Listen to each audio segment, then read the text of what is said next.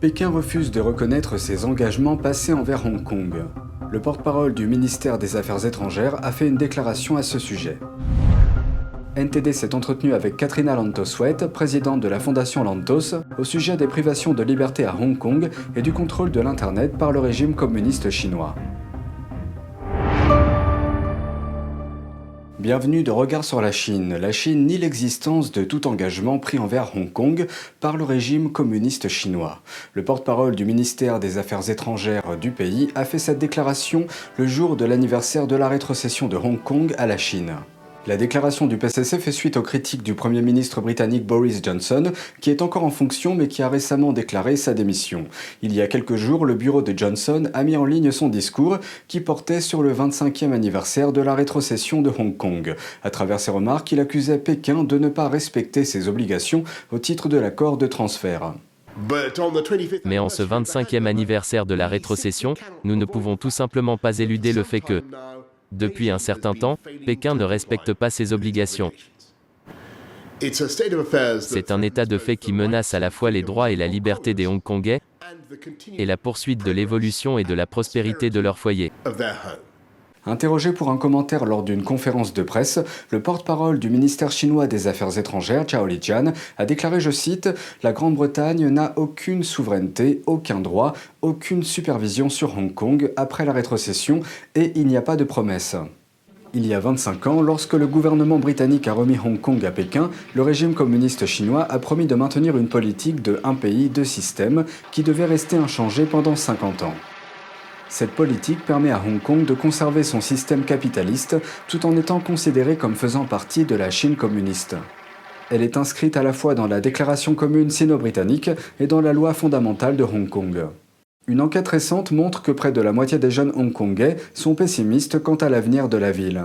À la fin de son discours, Johnson a déclaré que le Royaume-Uni ne renoncera pas à Hong Kong et qu'il fera tout son possible pour que la Chine respecte ses engagements. Il reste à voir quelle sera la position du successeur de Boris Johnson. Katrina Lantos-Sweat, présidente de la Fondation Lantos pour les droits de l'homme et la justice, s'est entretenue avec Tiffany Mayer de l'équipe américaine de NTD. Elle donne son point de vue sur les récents changements survenus à Hong Kong. Tout d'abord, en revenant en arrière, je dirais, devinez quoi, mes amis, nous l'avions vu venir.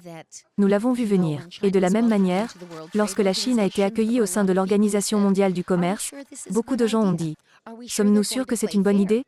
Sommes-nous sûrs qu'ils vont jouer franc jeu? Vont-ils respecter les règles du jeu? Eh bien, non, ils ne les ont pas respectées, à leur avantage et à notre désavantage. Mon père avait l'habitude d'introduire, encore et encore au Congrès, une législation s'opposant à l'idée de relations commerciales normales et permanentes avec la Chine pour cette raison précise. Il disait que nous devions continuer à leur demander des comptes. Lorsque la souveraineté sur Hong Kong a été rendue à la Chine, il y a quelques années, de nombreuses voix se sont élevées pour dire Peut-on compter sur la Chine pour tenir sa promesse? Et il est clair qu'elle ne l'a pas fait. Elle a conclu un traité selon lequel Hong Kong conserverait son indépendance, n'est pas le bon mot, mais la possibilité de fonctionner sous le système d'alors, qui était un système démocratique. Nous constatons aujourd'hui que, bien en deçà des termes de ce traité, qui devait durer plus de 40 ans, ils ont complètement anéanti tout degré d'indépendance, de démocratie et d'état de droit à Hong Kong. Il y a quelques années, la Fondation Lantos, dont je suis la présidente, a décerné son plus grand prix, le prix Lantos des droits de l'homme, à Joshua Wong, qui est une autre des voix de la démocratie en Chine et qui a été arrêté et emprisonné pendant une période considérable. Ce qui est arrivé à Hong Kong est une tragédie. Et cela me rappelle que nous devons être plus vigilants en amont, parce qu'il est beaucoup plus difficile de faire marche arrière que d'arrêter immédiatement ce genre d'incursion. On reste en compagnie de Katrina Lantoswet et Tiffany Mayer, cette fois-ci au sujet de l'autoritarisme numérique. Que signifie concrètement ce terme et comment le régime chinois s'inscrit-il dans ce contexte? Voici la suite. Il semble qu'au cours de l'histoire, la façon dont nous obtenons des informations a changé. Aujourd'hui, une grande partie de l'information passe par des plateformes numériques. Il semble que la Chine ait aussi atteint le domaine numérique. Comment voyez-vous l'influence de ce phénomène sur notre façon d'obtenir des informations?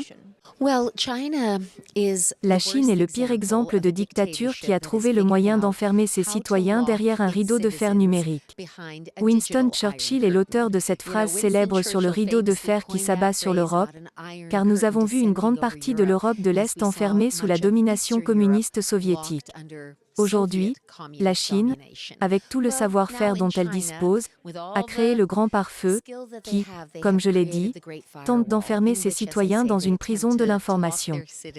Et c'est vraiment, je pense, l'une des frontières du mouvement des droits de l'homme est liée à la volonté d'abattre le grand pare-feu de Chine. Parce qu'il se trouve que je crois que le peuple chinois veut mieux pour lui-même, je crois vraiment qu'ils veulent la liberté. Et ils veulent la connaissance, ils veulent des informations, ils veulent savoir ce qui se passe dans le monde. Et leur gouvernement a peur de cela. Ce gouvernement a peur que leurs citoyens aient un libre accès à l'information. Disons qu'ils ne gouvernent pas avec le consentement des gouvernés. Et donc, surtout lorsqu'il s'agit du Parti communiste chinois, il publie souvent deux déclarations différentes, l'une adressée au monde extérieur et l'autre adressée à son propre peuple. Les deux partis reçoivent donc des informations très différentes. Comment comprendre les informations que nous recevons d'eux? Comment pouvons-nous y voir clair? eh bien, je pense que nous devons être très sceptiques quant aux informations que nous recevons de la Chine. L'exemple le plus récent, évidemment, est la pandémie de Covid, qui a fait des ravages extraordinaires, entraînant la mort, la destruction et la dévastation économique dans le monde entier. Et je pense que pour en revenir à la question de la liberté de l'Internet et au grand pare-feu, si la Chine n'était pas une sorte de prison numérique, le monde, l'Occident aurait su beaucoup plus tôt que quelque chose se passait. À Wuhan, il y a un problème, il pourrait y avoir un nouveau virus menaçant qui émerge. Et nous aurions pu dire que nous avons pris des mesures beaucoup, beaucoup plus tôt, pour commencer à répondre à ce qui s'est avéré être un défi extraordinaire pour le monde entier. La Chine n'a pas été franche, et ne l'a toujours pas été jusqu'à présent sur les faits réels concernant l'origine du Covid. Nous ne savons pas, mais nous savons que nous n'avons pas eu vent de l'histoire complète. Nous savons que la Chine ne nous dit pas la vérité. Cela ne signifie pas que nous pouvons sauter vers des conclusions automatiques. Mais cela soulève des inquiétudes. Compte tenu de ce rideau de fer numérique en Chine et de la portée des réseaux sociaux de nos jours et de ce que les États-Unis défendent vraiment en matière de démocratie et de droits de l'homme, quel est le rôle des entreprises américaines dans le jeu de ces gigantesques plateformes que sont Google ou YouTube? Comment ces entreprises peuvent-elles équilibrer cela? Eh bien, je pense qu'elles doivent faire un meilleur travail.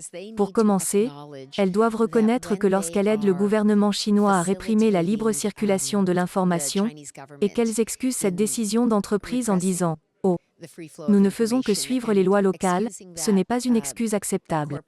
Vous savez, il y a de nombreuses années, mon défunt père, le membre du Congrès Tom Lantos, qui a fondé le caucus des droits de l'homme du Congrès, a tenu une audience dans laquelle, je crois que c'était Yahoo à l'époque, le président de Yahoo témoignait devant lui.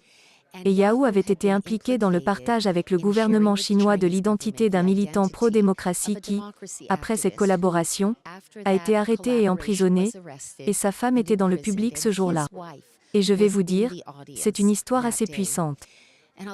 J'étais très fier de mon père, ce jour-là, alors qu'il avait en face de lui des cadres de ces énormes et puissantes entreprises technologiques. Il leur a dit, financièrement et technologiquement vous êtes peut-être des géants, mais moralement, vous êtes des nains, pour votre capitulation aux demandes du gouvernement communiste chinois. Et il a demandé au président de Yahoo de se lever et de présenter ses excuses à l'épouse de ce dissident chinois emprisonné, ce qu'il a fait lors de cette audience du Congrès. C'était un moment très fort.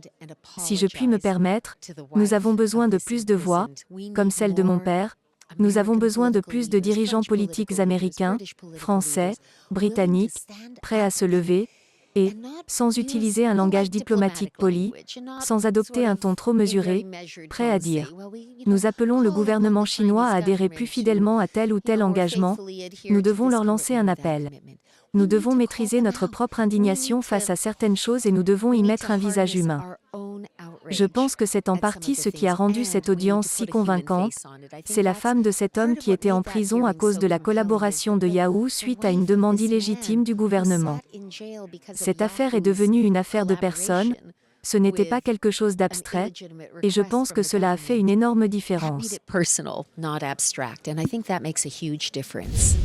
C'est tout pour aujourd'hui, merci d'avoir suivi Regard sur la Chine. On se retrouve demain pour une nouvelle émission, prenez soin de vous et à bientôt.